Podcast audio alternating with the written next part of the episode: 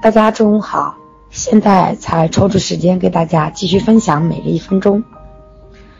免疫力看不见摸不着，它到底是什么东西呢？十来年没解决的问题，通过今天的一分钟，我竟然看清楚了免疫力最原始的样子。食物在我们体内分为两种形态，有酶叫发酵，人就健康。没有酶叫发霉，人就倒霉。食物在我们体内分为两种形态，因为我们的体内有消化酶、代谢酶与食物产生化学作用。有酶的参与叫发酵，人就健康；没有酶的参与叫发霉，人就倒霉，叫过敏。那在什么情况下人体内的酶的活性会降低呢？一个是温度下降，还有呢，抗生素的滥用、减肥药的滥用、生气、暴饮暴食都会引起身体活性酶的减少和活性的下降，所以引起了现在很多免疫系统紊乱的疾病，比如过敏、红斑狼疮、癌症等。少吃冷饮、冰激凌，多给身体补充益生菌，多吃一些蔬菜的食物。多增加运动，给我们的身体提高免疫力，这才是真正的预防。通过今天的一分钟，大家对免疫力有一个合理的概念了吗？那免疫力有哪些东西有关？温度、抗生素、减肥药的滥用、生气、暴饮暴食、酶，对吧？他有没有看到这些东西都在诠释着免疫力的存？而我们平常可能表达免疫力，并不知道这个东西在哪里。但真正的，当我们做对了事情的时候，这个免疫力它才能帮我们，它才不会下降。那么它才能稳定我们酶的活性，不会让酶下降。所以说，现在有很多人出现过敏的症状，那么去医院，医生怎么说的？你缺乏某种酶。缺乏某种蛋白酶，缺乏某种某种什么酶什么东西，所以说你过敏了。那我们正常人呢，身体是有这类酶类的，那为什么你没有？对吧？其实问题我们要集中在这里，为什么你没有？所以有些人吃鸡蛋过敏，不能吃蛋白，不能吃螃蟹，不能吃蚕豆，他身体里面缺乏这种东西。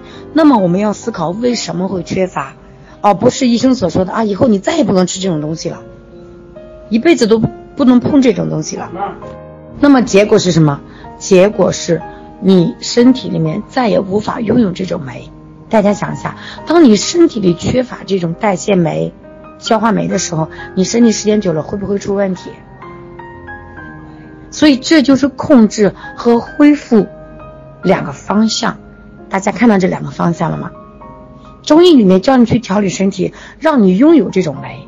那么西医的方式让你一辈子都不要碰这种东西，但是正常人他必须有这种东西，我们才能正常的生活啊，我们的细胞它才能正常的去生长啊，帮我们提升免疫力。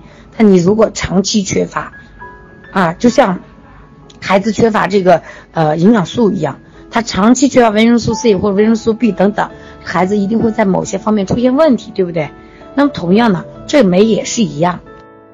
这个煤就相当于打火机，啊，你做食物，啊，你要有锅有食物，但是如果没有火呢，那么这个煤就是我们那个打火机，它是生火的，没有这个火，你所有进来的东西你怎么吃得下去呀？你硬啃它吃生的，那结果是什么？所以说现在人为什么很多人会得呃这个免疫系统的问题啊？啊，过敏啊，红斑狼疮啊，癌症啊等等，为什么会是因为因为这些问题？说白了是免疫力降低了啊！你看，生气、暴饮暴食、吃凉的、滥用减肥药、滥用抗生素，是吧？过度医疗啊！我我上次记得给大家讲过一个例子，我妹妹的朋友吃减肥药，嗯，结果第二天早上起来，人就这么睡过去了，才二十八岁。这减肥药、这些抗生素这些东西真的是不是乱吃的，啊，不是我们自己给自己开药啊，用减肥药的这种形式去控制结果，去控制这个结果，其实源头却没有控制住。那么，代价是什么？太惨痛了，我们无法接受啊！家里人肯定是无法接受的。所以说，我们不希望一一个个的这样的一个悲剧在我们身边发生。我们一定要抓住源头，如何提高免疫力，才是我们打败所有病毒啊，所有这个疾病的最有力的一个武器。好了，今天的一分钟我就为大家分享到这里。希望大家在读完之后，如果有一些感悟啊，都可以分享出来。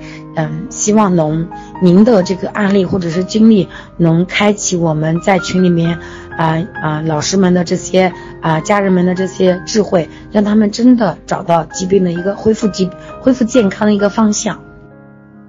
好了，今天就和大家分享到这里。